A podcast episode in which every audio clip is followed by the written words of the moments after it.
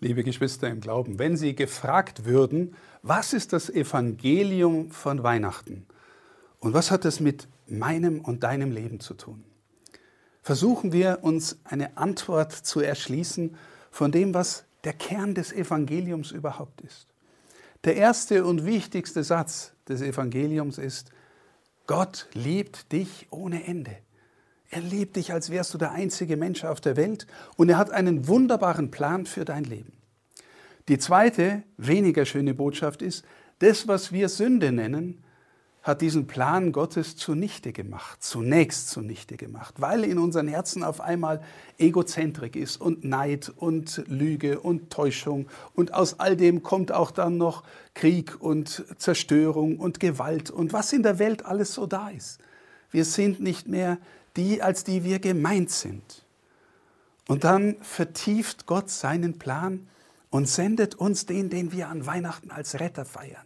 Er kommt als Kind, weil er unser Herz erobern will, weil er sich uns ans Herz und ins Herz legen lassen will, damit wir lernen, mit ihm zu wachsen, ihm nachzufolgen, seine Jüngerinnen und Jünger zu werden und ihm auch bis unter das Kreuz zu folgen und darüber hinaus in die Auferstehung. Weil wir glauben, am Kreuz vernichtet er all das, was unser Herz niederhält, bedrückt, egozentrisch macht. All das nimmt er mit und wenn wir uns auf ihn einlassen, so ist die Verheißung der Bibel, bekommen wir ein neues Herz, voller Freude, voller Tiefe, voller Sinnerfahrung.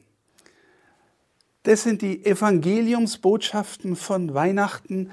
Er lädt uns ein, neu zu werden, seine Geschwister zu werden. Und er sendet uns auch hinaus, um von der Freude, von dem Sinn, von der Tiefe zu erzählen, die wirklich in ihm da ist und mit der er uns verwandeln will, so dass wir seiner Spur folgen und so den tieferen Sinn unseres Lebens entdecken.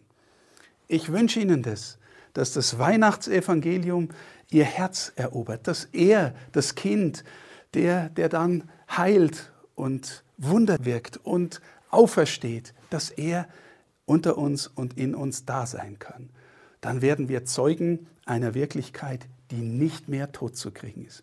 Das wünsche ich Ihnen für Weihnachten, für Sie und Ihre ganze Familie. Die Freude, die Schönheit, den Sinn unseres Glaubens und dieses Kindes neu zu entdecken.